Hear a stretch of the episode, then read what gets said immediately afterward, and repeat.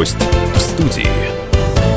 Здравствуйте, дорогие друзья. У микрофона Максим Горохов. И сегодня мы беседуем с писателем, журналистом Александром Лапиным. Добрый день, Александр Алексеевич. Добрый день. Александр Алексеевич, ну вот буквально на этой неделе вышла ваша статья в литературной газете, вернее, большое интервью с вами, где вы рассказываете, в частности, о новом проекте, который называется «Я верю» и сочетает в себе искренние рассказы людей о том, как они пришли к Богу, то есть, как каждый из них вот этот свой путь духовных исканий проделал, что его побудило к этому. И есть там и ваша развернутая история. Вот что вас, в свою очередь, сподвигло к такому проекту? Откуда он взялся? Ну, этот проект, он ниоткуда не взялся. Просто когда вышла книга «Святые грешники», Ваш роман. Да, появилось много откликов, которые рассказывали о каких-то собственных переживаниях людей, о том, как они пришли к Богу, как они примирились сами с собой. Ну, тогда мы решили, что, в общем-то, этот такой самотек надо просто как-то упорядочить. И объявили, что будем собирать такие отклики, будем собирать истории людей, которые переломили, так сказать, ход своей жизни в сторону религиозности. И предложили высказаться по этому поводу моим читателям. Так собиралась эта книга. В общем-то, она достаточно долго, наверное, месяцев шесть собиралась. Потом мы ее как бы собрали все эти отклики. Я предложил еще своим друзьям, знакомым посмотреть по этому поводу, людям религиозным, людям, которые сами по себе интересные. Там вот есть э, священник Сергей Заруцкий, очень интересный человек, глубокий. Там есть и Володя Мазенко, главный редактор газеты «Мое». Там есть Роман Ашарин, писатель молодой, с которым мы периодически делаем эти передачи о писательском мастерстве. Так что мы собрали такую достаточно приличную компанию, которая рассказала о том, как они пришли к Богу. Как вообще люди охотно откликались на такое ваше предложение? Потому что довольно такие интимные вопросы, да, не каждый захочет открыто ну, о них сегодня, рассказывать. Сегодня люди уже, так сказать, попроще относятся ко всем проблемам. Это, может быть, в советское время боялись рассказывать о том, как они э, уверовали или какие чудеса они в жизни э, видели. В советское время, может, их бы объявили сумасшедшими, отправили в психушку.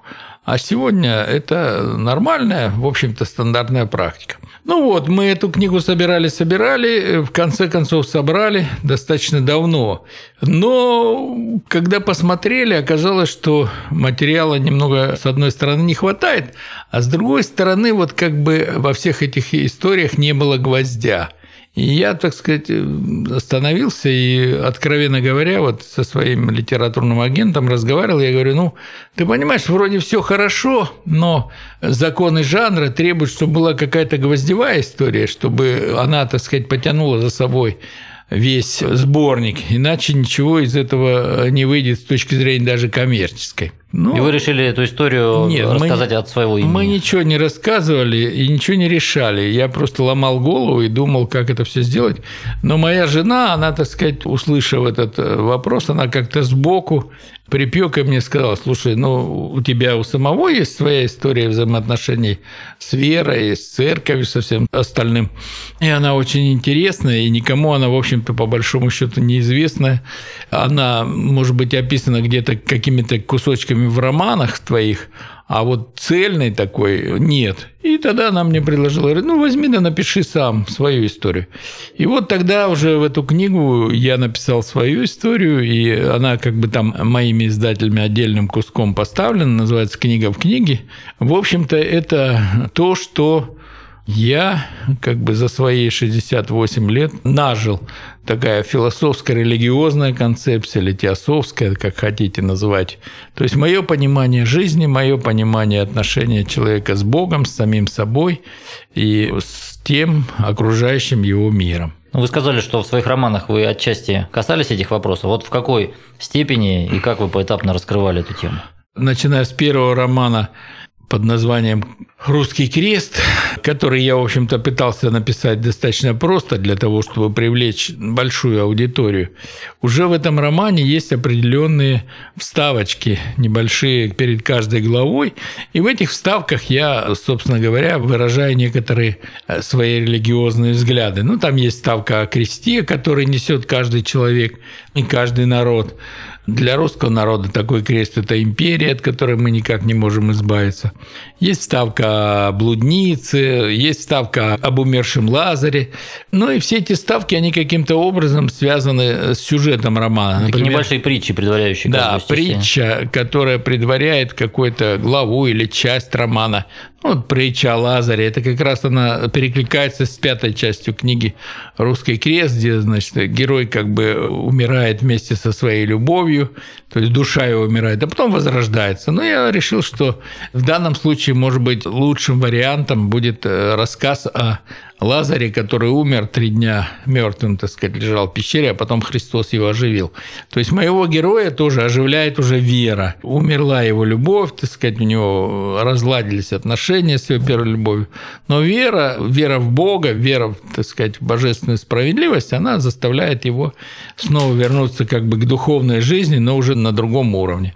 То есть вот эта часть, это было в первой части «Русского креста», а уже в «Святых грешниках» там более развернутые мои религиозные взгляды, там рассказывается о том, что в России существует несколько мировых конфессий, причем они мирно уживаются, эти конфессии. И вот теперь как бы наступил такой момент, когда, судя по всему, может быть, в России появится какая-то новая мировая религия, которая впитает в себя то, что наработали христианство, ислам и буддизм. Поэтому этот роман такой э, достаточно уже более философский, что ли, более умный роман, рассчитан на другую аудиторию. То есть вы сознательно представляли себе более такого продвинутого читателя, который Ну, конечно, хороший писатель всегда понимает, для кого он пишет и что он пишет. Поэтому если роман «Русский крест» – это роман ностальгия о юности ушедшей, о стране, которая исчезла, так сказать, как Атлантида, то уже э, «Святые грешники» – это другой роман. Это уже для людей, которые уверовали, для людей, которые понимают, что такое религия, церковь, церковь,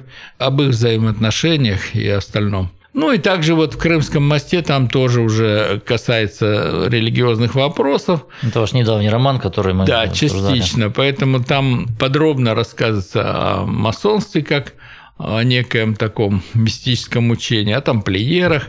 Ну и, собственно, главное, там уже предложены какие-то конкретные методы духовного роста для духовного совершенствования. Там я рассказываю герой попадает на Афон, встречается с э, афонскими монахами, и монахи учат его, каким образом он может изменить свое сознание и подняться еще на одну духовную ступеньку выше.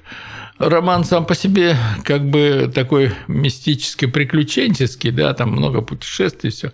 Но все равно основное зерно это здесь упакована, так сказать, э, вот эта методика достижения так называемой тишины разума, о которой я уже много раз говорил. Это такая... Можете поделиться со слушателями или пусть читают роман, там все ну, знают. Отправная точка любой религиозной, так сказать, э, концепции духовного возрождения – это пустота разума. Дзен-буддизм, чань-буддизм, в христианстве сихазм, в исламе тоже э, существует такое состояние фана, называется. Но не во всем исламе, а, так сказать, в высших его проявлениях исламского мистицизма. Есть такая точка. Вот с этой точки все, так сказать, начинают свою дорогу к святости.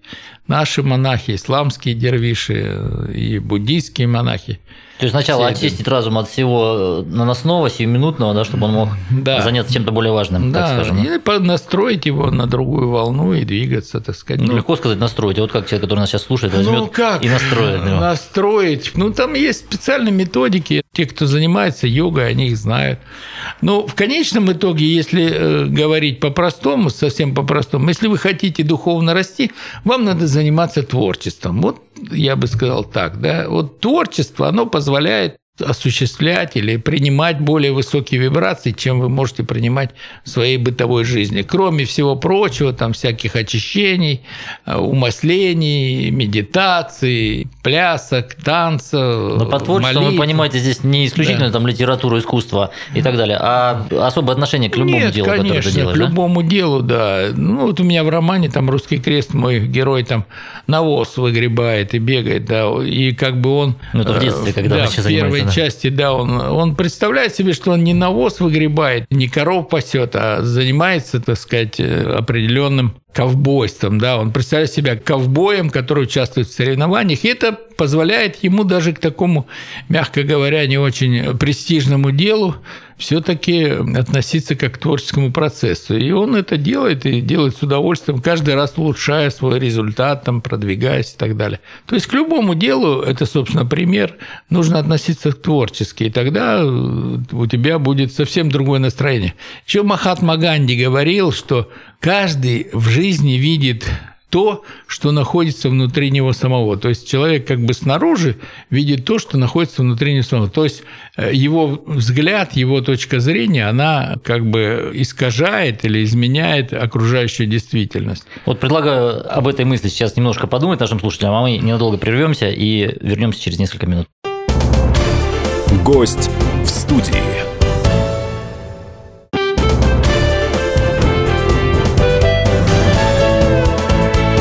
Гость в студии. Мы продолжаем нашу беседу с писателем, журналистом Александром Лапиным и обсуждаем не только вопросы творческие, но и отчасти уже религиозных мы коснулись моментов. Александр Алексеевич, все-таки хочу вернуться к тому вашему проекту, с которого мы начали, который называется «Я верю» и собирает в себе истории реальных людей, пришедших к Богу. Вы вообще насколько считаете сейчас актуальна эту тему вообще в современном обществе? Вера, религия, духовный поиск человека – ну, во-первых, она всегда была актуальна. Вот поэтому она, вопрос, она еще более вопрос актуальна. возрастает эта актуальность или, может быть, отходит на второй да, план? Конечно, не так важно становится для даже человека. Она возрастает каждый день, потому что э, человек начинает вести жизнь, которая вообще не является человеческой. Вот давай поговорим с тобой о коронавирусе, который возник в Китае. Почему он так быстро распространяется и идет, да? Да потому что этот коронавирус распространяется в обществе, где люди сбиты в одну, так сказать, огромную, не хочу говорить ферму, да, а такую агломерацию, в которой Но, они по уже... сути, ферму да, в да, смысле. в которой они уже живут, как живут, вот, извиняюсь за выражение, животные на огромных фермах. Вот есть такая болезнь, африканская чума свиней, там это держат 20 тысяч свиней, и если эта болезнь появляется, они мгновенно все заражаются. Приходится все свинокомплексы Да, истреблять. Да, все ужасно. приходится истреблять. Или там, например, птицефабрика. Если на какой-то птицефабрике происходит какое-то заражение этих цыплят несчастных, да, и тут же вся эпидемия начинается, все уничтожается. То есть люди в своей, так сказать, в образе жизни, в своем, так сказать, понимании жизни дошли до такой ступени, что, ну, может быть, это не совсем точно, но живут полуживотной жизнью, я бы сказал, да. У них разрушены человеческие связи, они находятся в скученном пространстве, они перестают размножаться. Это вот тоже одна из наших проблем, да, вот мы говорим, что у нас Да, по мере роста проблема, цивилизации, да. так Рост называемая, да, цивилизация, возникает. происходит атомизация. Люди становятся один на один да, с жизнью. Они, в общем-то, уже не создают пары, не рожают детей, потому что они находятся в таком состоянии постоянного стресса, в состоянии постоянного напряжения. То есть они живут через силу, из последних сил живут. Я вот у меня сыновья, они живут в Москве, и там им, в общем-то, еще и 40 нет, и они мне говорят, мы так устаем, мы так устаем. У них нет сил, чтобы жить, чтобы радоваться жизни. То есть Вот. человек выполняет набор определенных Да. функций в течение Поэтому, дня, да, конечно, да, он как животное или как автомат живет. И потом он, когда уже все это понимает, он начинает думать, а куда мне дальше двигаться. И в таких случаях, я тебе уверяю, вера, приход, так сказать, к вере, к Богу, он дает возможность вдохнуть какой-то э, другого воздуха, почувствовать, что есть другая жизнь, что есть человеческая жизнь, что есть не животная эта жизнь, а жизнь духа. Мы же уже говорили, что общество сегодня стремится к тому, чтобы человек превра- да, превратился в животное, да, ему на глаза наденут очки, эти, э, так сказать, интернет там какие-то. Виртуальную реальность. Виртуальную реальность будут показывать, в рот вставят, так сказать, трубочку, чтобы еда туда поступала, в задницу, чтобы отходы выходили. И вот он будет лежать и смотреть эту виртуальную реальность. Вот к чему. Идет развитие той самой римской формулы хлеба и зрелищ. И чем дальше все это идет, тем страшнее человеку становится жить. Он начинает понимать, что он вообще уже не живет человеческой жизнью, а просто отбывает какое-то время.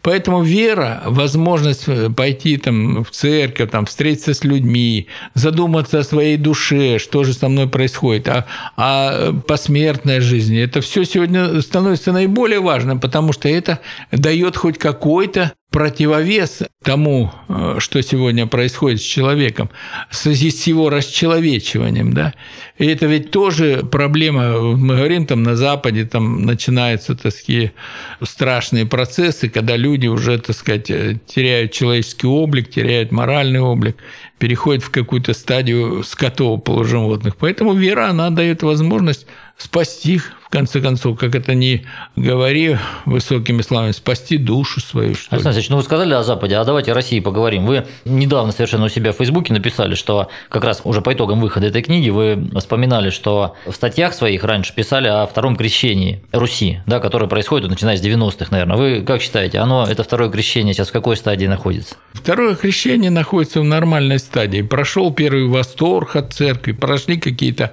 сверхмощные ожидания, что мы завтра все станем святыми и будем жить в каком-то обществе, где живут одни ангелы и, так сказать, и хорошие люди.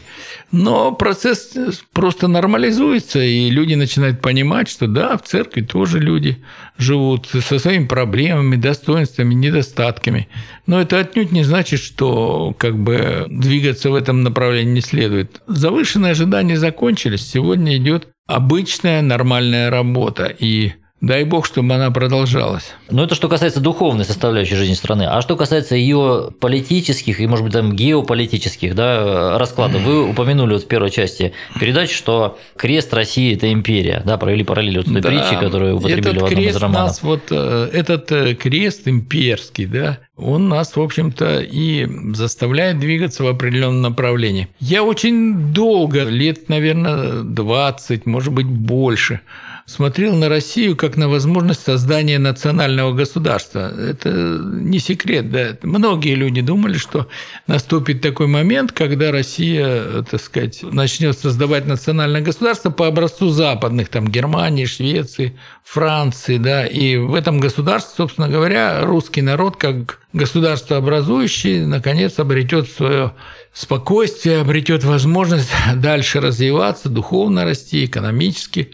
Но как-то так вот все не складывалось, не складывалось. И я который, в общем-то, много для этого сделал, для пропаганды такой, стал сомневаться в том, что по какой дороге мы пойдем. А вот после 2014 года, когда, так сказать, мы были свидетелем присоединения Крыма, то у меня вообще сомнения очень сильно усилились, потому что европейцы с этого момента как бы они нас не восприняли. До этого они еще с нами как-то заигрывали, пытались найти какие-то общие... Сквозь зубы разговаривали. Да, общие какие-то вещи. А после 2014 года уже, так сказать, европейский либерализм захлестнул, и они перестали вообще нас понимать, и то, что происходит в России, а может быть, просто не захотели понимать. Так было, наверное. И вот с этого момента у меня появились, с одной стороны, сомнения в том, что мы на правильном пути. С другой стороны, у меня появились определенные надежды, связанные с несколько с другой моделью. Я вот сейчас работаю над романом «Суперхан», кажется, он будет называться, если это рабочее название. И я, в общем-то, очень много анализировал ситуацию, которая происходила и происходит сегодня в Казахстане. И вот продвигаясь по этой, так сказать, линии, я стал переосмысливать, собственно, свое восприятие и свое понимание того, что происходит. Потому что, с одной стороны, мы как империя, а с другой стороны, Казахстан как национальное государство, которое они строят. С третьей стороны, вот Белоруссия коммунистическая, оставшаяся, так сказать, при батьке, нереформированной. И мы стали создавать какое-то определенное пространство под названием Евразийский союз. И мне показалось, что это правильно, потому что Россия не может преодолеть свою имперскую сущность по нескольким причинам. Во-первых, это огромная страна, которой должна быть четкая, жесткая власть, с одной стороны, чтобы она не распалась, потому что мы уже имеем опыт Советского Союза. Стоило власти ослабеть, и все развалилось. С другой стороны, коммунисты, и, как Владимир Владимирович Путин говорил, товарищ Ленин, революционер, заложил под нашу страну мину под названием национальное образование. То есть у нас на территории, так сказать, России или Российской Федерации существует несколько, может быть, даже десятков национальных образований, которые являются государственными в государстве.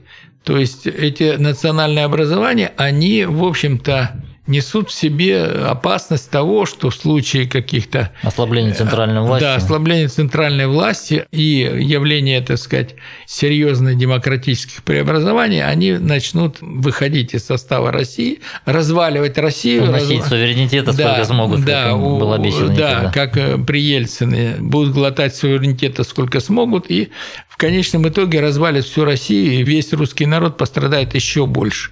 То есть мы находились постоянно перед выбором или развитие, демократия, так сказать, национальное государство или безопасность. И вот в конечном итоге европейцы нас выпихнули на дорогу евразийства, потому что мы всерьез-то это евразийство и не воспринимали до 2014 года. Думали, что мы к Европе больше и будем, так сказать, от Лиссабона до Владивостока одним единым европейским пространством. Оказалось не так. Оказалось, что мы не вписались в европейскую, условно говоря, мечту, и теперь вынуждены строить собственные, так сказать, представления. Это связано с внутренним положением в стране, это связано с внешним, так сказать, сегодняшним нашим э, состоянием. Против нас введены санкции, мы стали в какой-то степени нежела- нежелательными элементами, я не хочу говорить изгоями, нежелательными элементами в Европе. Вот, и мы стали строить свою цивилизацию. Но, как ни странно, очень много умных русских людей уже говорили о том, что нам не надо стремиться в Европу, начиная от Трубецкого, первого русского евразийца XIX века, и сегодня заканчивая вот Львом Гумилевым, который в 90-х годах как раз эту евразийскую идею развивал. Ну, на этом мы сделаем небольшую паузу и вернемся в эфир через несколько минут. Гость в студии.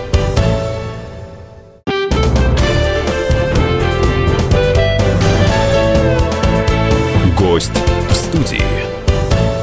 Мы продолжаем нашу беседу с писателем и журналистом Александром Лапиным. Уже поговорили мы, Александр Алексеевич, с вами о литературных вопросах, о религиозных, о философских отчасти. И в прошлом блоке коснулись имперского наследия России. Вот вы считаете, что это неизбежно, что это, может быть, не так-то и хорошо, но это единственный сейчас вариант, да, что ради безопасности мы пожертвовали возможностями развития. Вот давайте эту мысль расшифруем. Ну, наверное, так. Ради безопасности пожертвовали возможностями демократического развития. Чтобы страна просто не развалилась, ее нужно цементировать. ее в нужно цементировать. Для этого был создан вертикаль власти, для этого создан такой государственный аппарат, очень избыточный, чрезмерный. Да?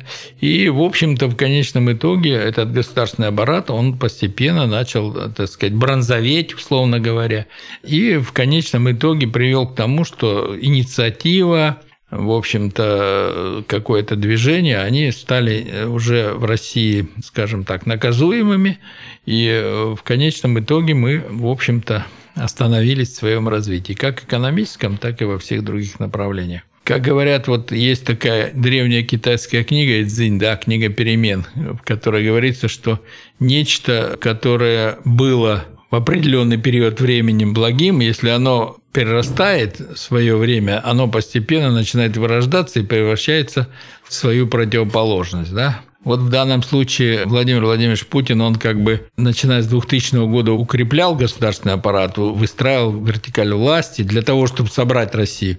Но вот прошло 20 лет, и постепенно этот государственный аппарат, закостеневший, советский в основных своих, так сказать, проявлениях, в общем-то, стал тормозом для развития страны. Ну, я уже на эту тему говорил, могу повторить, что страна меняется, люди сильно изменились, а государство не меняется. Государство в своем развитии застыло и пытается сегодня полностью контролировать жизнь людей и полностью, так сказать, стать доминирующей силой, которая, в общем-то, и мешает развитию и не дает нам дальше двигаться конкурировать с другими странами. Но в качестве альтернативы национальному государству, не состоявшемуся по описанным вами причинам, что Запад отвернулся от нас, там, с одной стороны, с другой стороны, внутри страны не произошли какие-то процессы необходимые, буржуазия не созрела активно, да, которая могла бы стимулировать эти перемены. В качестве альтернативы всему этому вы назвали евразийство, как закономерный, может быть, единственный выход. Ну а, да. А это... как в этом смысле оно нам поможет, если вот эта вся бронзовость, она просто масштабируется на большей территории? Ну, что она, будет не, происходить? она не масштабируется на большей территории. это разные страны, и Белоруссия с ее, так сказать, посткоммунистическим режимом, и Казахстан, который постепенно дрейфует в сторону национализма, так сказать, и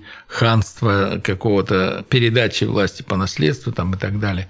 Но кроме этого есть еще Киргизия, кроме этого есть еще Армения. То есть это разные страны с разным менталитетом, с разными моментами. Они могут что в данном случае дать?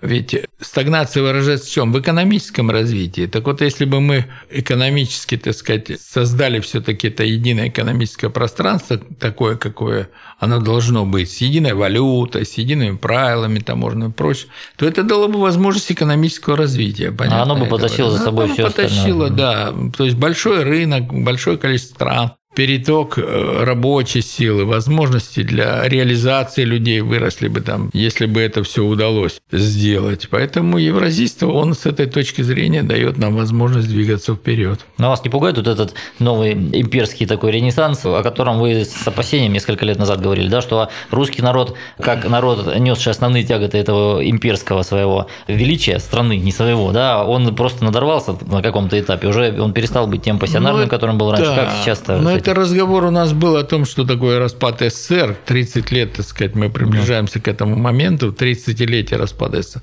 Я уже говорил на эту тему. С одной стороны, это была трагедия, потому что русский народ, так сказать, сильно пострадал в этой истории. Нас выгоняли из республик, нас, так сказать, шельмовали, обвиняли во всех грехах, так сказать, и воспитывали по полной программе. А с другой стороны, это все-таки облегчение было, потому что СССР был страной, который жил за счет русского народа, за счет его, так сказать, сверхусилий, за счет того, что русских, так сказать, эксплуатировали по полной программе. Ну, простой факт, вот, например, Грузия получала дотации в 4 раза больше, чем производила сама, да. Ну, видимо, она не одна такая была. Ну, не одна, все получали там. Казахстан в два раза, ну и так далее. Я сейчас не буду все эти цифры приводить. Поэтому, когда, кроме того, еще существовал так называемый называемый Восточный блок, существовали страны Польша, Венгрия и так далее, они тоже в значительной степени получали от нас дотации, возможности развиваться и так далее. Ну, а Африка даже получала дотации, а? возможности развиваться, не только страны Европы, но и африканские страны ну, получали. Все много, получали, много да. Получали. А не страшно, что сейчас опять за счет а, потихоньку начнут все получать за счет России вот в рамках а, этого нового евразийского знаешь, объединения? Тут, тут уже как-то даже мне легче стало. Недавно вот сейчас наконец поругались Путин с Лукашенко, Лукашенко да, и они сейчас газ будут продавать им, так сказать, по 127 долларов за тысячу кубометров, а нефть сказали, что будем продавать по рыночным ценам.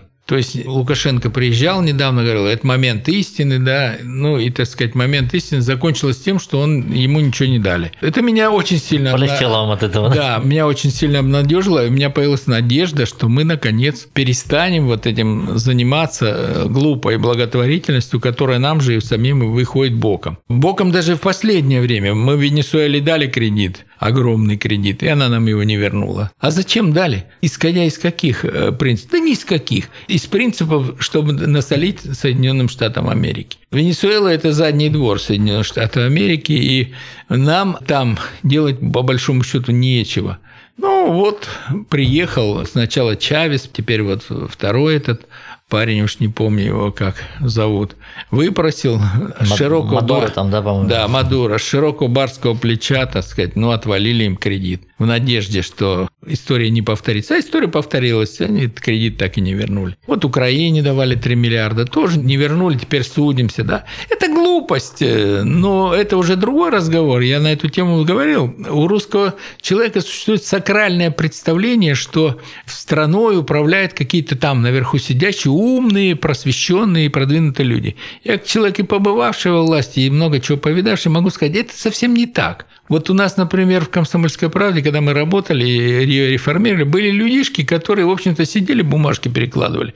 Мы двинулись в бизнес, пошли, стали работать А эти люди просто потихоньку переехали чиновничий кабинет. в чиновничий кабинет. И через 20 лет я смотрю и, в общем-то, мягко говоря, чумею от того, что вижу, что тот, кто у нас, так сказать, э, в общем-то, ни на что не был способен, сегодня он чиновник высокого-высокого ранга и уже, так сказать, набычился, уже наел пузо, и уже он дает эти самые. Я думаю, что большинство людей, которые сегодня находятся во власти, это люди такого же типа. Те, кто не нашел себя в этой жизни, не нашел возможность. Изредка появляются э, такие люди, которые, как вот, например, Гордеев, да, но это очень редкие люди. Они не выдерживают, да, конкуренции с вот этой огромной серой массой, которая находится, так сказать, у руля управления государством. Поэтому это такая большая ошибка нашего народа уповать на то, что царь знает, там приближенные какие-то, они там тайны знают или великие. Ну вот конкретный пример, сейчас правительство разогнали, 8 лет правительство Медведева, ничего не делали, сидели. Сейчас вот господин Кудрин провел проверку, когда уже ему разрешили, ну проверить, чем они там занимаются. Да ничем они там не занимались.